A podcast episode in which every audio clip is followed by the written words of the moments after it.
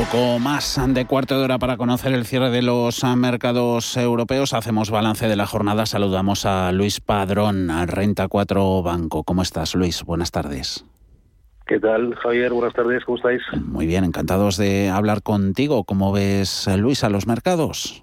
Sí, bueno, la verdad es que los mercados estamos viendo rangos rangos eh, bastante estrechos, ¿no? A la espera, creemos, de, nuevos datos de, de crecimiento que confirmen un poco la idea de, bajo nuestro punto de vista, que la deceleración económica pues no es tan tan relevante como, como algunos algunos temen, ¿no? Estamos buenos datos, viendo buenos datos de, de crecimiento del, del PIB del 3T en la en la eurozona, a un ritmo similar al segundo trimestre, y estamos viendo en Estados Unidos cifras de consumo, minoristas y producción industrial también bastante bastante fuertes. Eh, ¿Puede haber impacto en, en, recuperación económica, índices de actividad, de nuevas restricciones que se puedan ir tomando gradualmente en la lucha contra, contra el COVID en, en Europa? ¿Hay que tener esto en cuenta? Sin duda, sin duda. A ver, están empezando a reimponer ya algunas eh, restricciones, países como Austria, Países Bajos, eh, Bulgaria eh, y Rumanía. ¿no? Mm. Restricciones que en principio son confinamientos eh, parciales y que evidentemente afectan a, en algunos casos a hostelería, comercios, eventos deportivos, etcétera, ¿no? De todas maneras es algo que, como dices, hay que, tener en cuenta y vigilar. si estas medidas se extienden a otros países de, Europa, ¿no? En cualquier caso creemos, en cualquier caso que, que las, la nueva oleada no debería ser tan sumamente fuerte como las como las anteriores, fundamentalmente por la ruptura del, eh, del vínculo entre contagios y eh, hospitalizaciones eh, barra fallecimientos, ¿no? que eso debería limitar un poco el impacto en la nueva ola de, contagios. De la macro a, a, la micro, seguimos conociendo números corporativos. Hoy aplauso del mercado a renovables, Audax ganando en el continuo más de un 10%. Y en el IBEX, eh, Solaria con sus números eh, a la cabeza de las subidas, un 4%, 16 euros con 85. ¿Qué, qué te han parecido? Sí, sí, la verdad es que bueno, pues empieza un poco la temporada de final de, renovables. También recordar que la semana que viene tendremos las cifras de, de, de Green mm.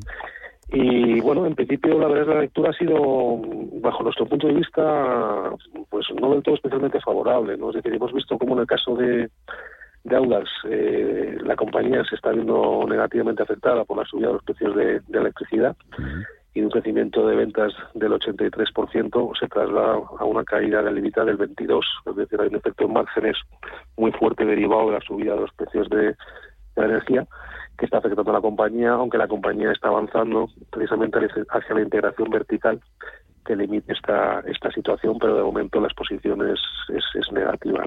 En el caso de Solaria, pues bueno, fuertes crecimientos, pero la verdad es que la compañía sigue arrastrando un retraso de megavatios en instalados. ¿no? La verdad es que mm, es cierto que el pipeline va creciendo cada vez más en el de cara al medio largo plazo, pero el, el delivery de la compañía en el corto plazo siempre lo estamos viendo relativamente relativamente ajustado ¿no? y por otro lado la realidad es que tampoco nos gusta la volatilidad que, tienen estas compañías que tenéis que pertenecer a un sector que debería ser mucho más estable y recurrente y la verdad es que estas eh, subidas y bajadas tan fuertes son no son muy muy recomendables ¿no? el peso de Audex también tiene que ver mucho con las posiciones cortas que, hay en la compañía. Mm. Un sector agitado, el de las renovables, otro a priori y en teoría más tranquilo, farmacéuticas. Eh, Robi, también en los titulares corporativos, eh, mejorando previsiones, también la remuneración al accionista. Mm, sí, correcto. La verdad es que el caso de Robi mantiene expectativas de crecimiento de, ventas en torno al 5%.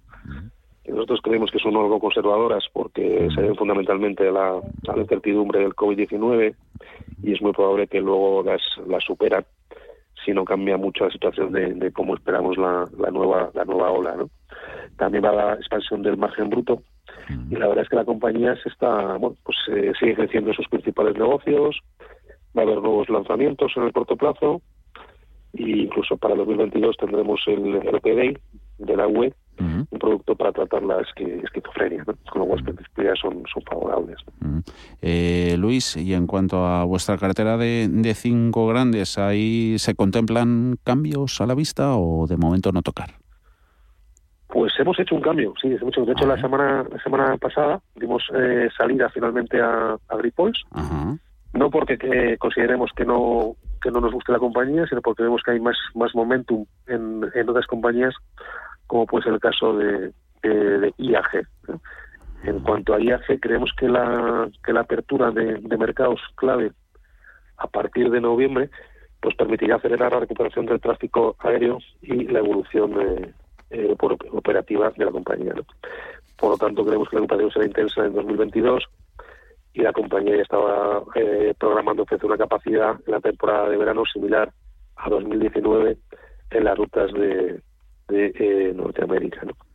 El resto de la cartera pues eh, seguiría compuesta por eh, ArcelorMittal, Telnex, Repsol y Banco Santander. Anotados esta cartera con cambios, la de cinco grandes de Renta 4 Banco. Luis Padrón, gracias como siempre. Buena tarde. Un abrazo fuerte. Hasta luego, Luis.